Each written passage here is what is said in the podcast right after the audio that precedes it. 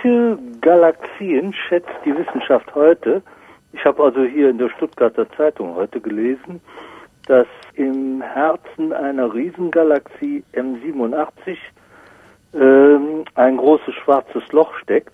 Und diese Riesengalaxie sei also 2000 Mal größer an, in Masse als die Milchstraße, also unsere Milchstraße als Galaxie.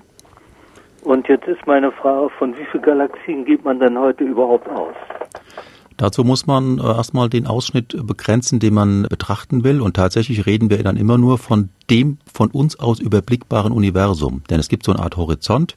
Jenseits dessen, wie es dort weitergeht, ist uns unklar, unbekannt. Äh, wahrscheinlich geht es dort einfach möglicherweise unendlich weiter. Wir haben einen gewissen Horizont, der dadurch bedingt ist, dass Licht von den entferntesten Objekten, die zu uns kommen kann, ja höchstens 14 Milliarden Jahre, also so alt wie das Universum ist, Zeit hatte, zu uns zu gelangen. Deswegen ja. überblicken wir einfach nur einen gewissen Bereich. Und in dieser Kugel, sage ich mal, ist nach gängiger Schätzung sind etwa 100 Milliarden Galaxien.